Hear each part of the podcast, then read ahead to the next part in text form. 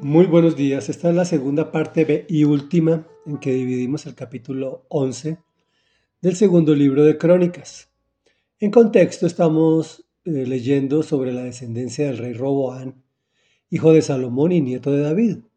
Como no quiso aliviar el duro trabajo que eh, su padre Salomón había impuesto sobre el reino de Israel, este se dividió. Y dice así, Roboán se casó con Mahalat, hija de Jerimot, el hijo de David y de Abigail, hija de Eliab y nieta de Isaí. Los hijos de que ella le dio fueron Jeús, Semarías y Hasán. Después se casó con Macá, hija de Absalón. Los hijos que ella le dio fueron Abías, Atai, Sisa y Selomit. Roboán amó a Macá, hija de Absalón, más que a sus otras esposas y concubinas.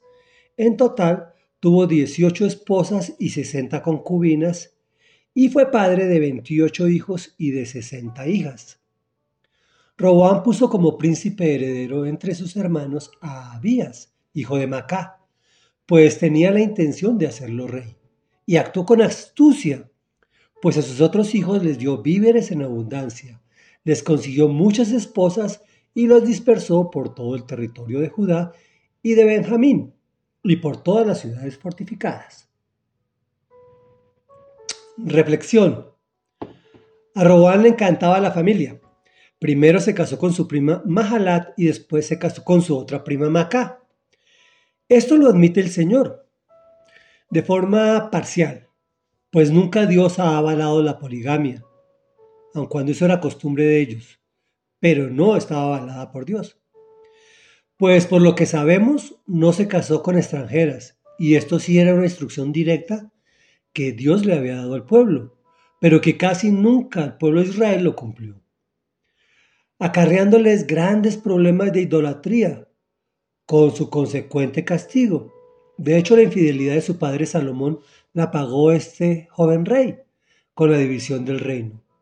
Por otro lado, también fue menos ansioso que sus antepasados, pues solo tuvo 18 esposas y 60 concubinas, y fue padre de solo 88 hijos.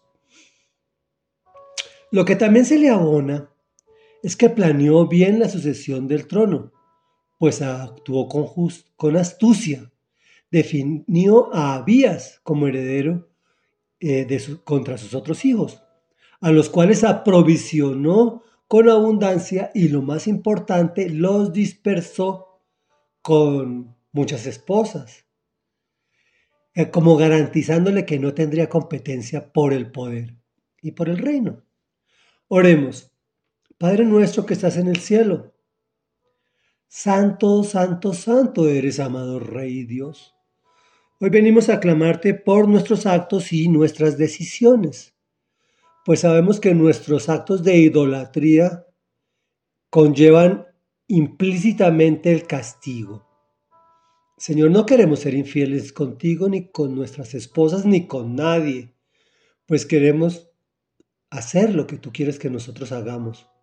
Queremos actuar de acuerdo a tu buena y agradable voluntad, así como lo hizo tu Hijo Jesucristo, porque estamos orando en su propio nombre, quien fue tan obediente a ti que hasta incluso aceptó la muerte siendo Dios y muerte de cruz, con toda la humillación que eso causaba, recibiendo todo el pecado nuestro sobre sus lomos, Señor, para darnos la libertad de poder hacer lo que estamos haciendo en este momento, y es orar contigo como un hijo que acude ante un padre.